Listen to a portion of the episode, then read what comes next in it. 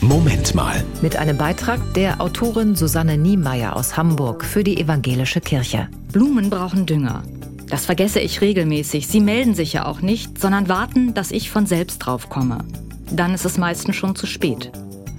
Vielleicht sind Blumen von Haus aus zurückhaltende Geschöpfe. Gerade bei Topfblumen kann ich mir das gut vorstellen.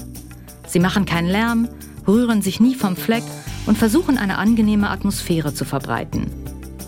Manche Menschen sind wie Topfblumen. Die bräuchten dringend Dünger, aber niemand fühlt sich verantwortlich. Sie machen seit Jahrzehnten ihren Job, sitzen hinterm Schreibtisch oder putzen das Treppenhaus.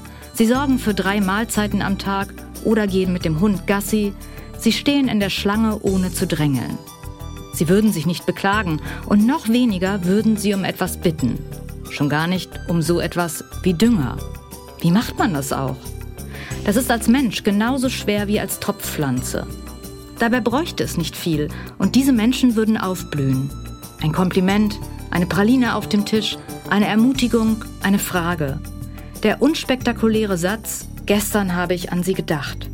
Irgendein Zeichen, das bezeugt, ich sehe dich, ich sehe Sie.